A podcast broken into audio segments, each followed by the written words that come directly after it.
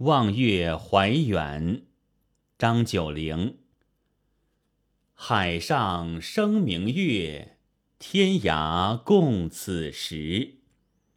情人怨遥夜，竟夕起相思。灭烛怜光满，披衣觉露滋。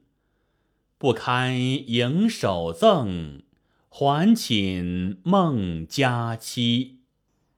这是一首月夜怀念远人的诗。起句“海上生明月”，意境雄浑阔大，是千古佳句。它和南朝宋谢灵运的“池塘生春草，明月照积雪”，南朝齐谢朓的“大江流日夜”，以及作者自己的。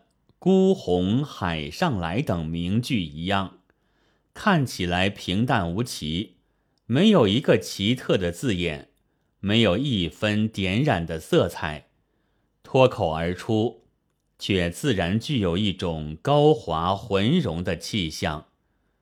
这一句完全是景，点明题中的望月。第二句，天涯共此时。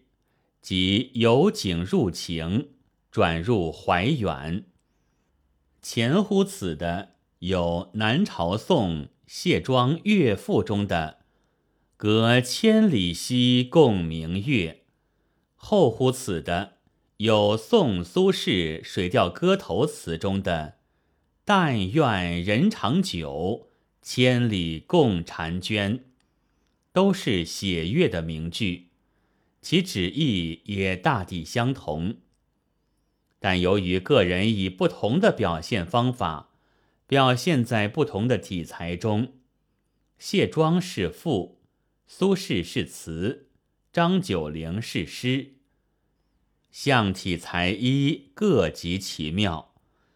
这两句把诗题的情景一起就全部收摄，却又毫不费力。仍是张九龄作古诗时浑成自然的风格。从月出东斗直到月落乌啼，是一段很长的时间。诗中说是静息，亦即通宵。这通宵的月色，对一般人来说，可以说是莫不相关的。而远隔天涯的两个互相思念的友人，则在月下久不能寐，只觉得长夜漫漫，故而落出一个“怨”字。情人，中古指感情深厚的朋友。三四两句就以“怨”字为中心，以情人与相思呼应。以摇曳与静息呼应，上承起首两句一气呵成。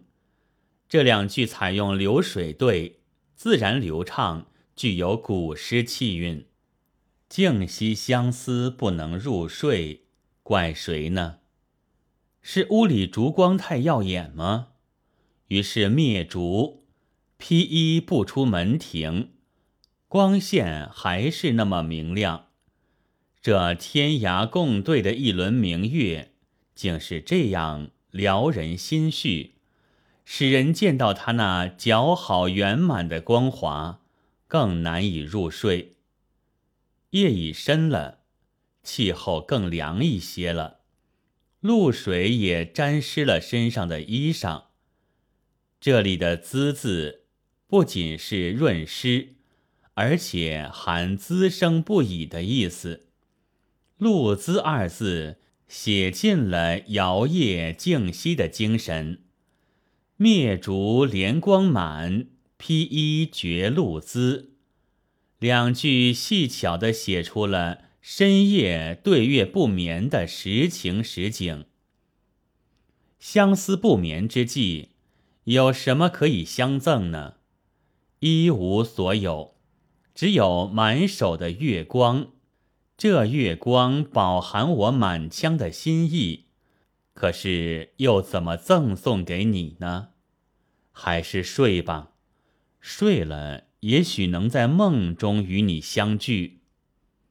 不堪两句，构思奇妙，意境幽清，没有深挚情感和切身体会，恐怕是写不出来的。这里诗人暗用“尽露机，照之有余晖，揽之不盈手”两句诗意。翻古为新，悠悠托出不尽相思。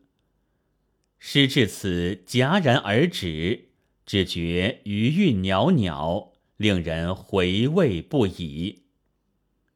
本文作者沈西前朗读：白云出岫。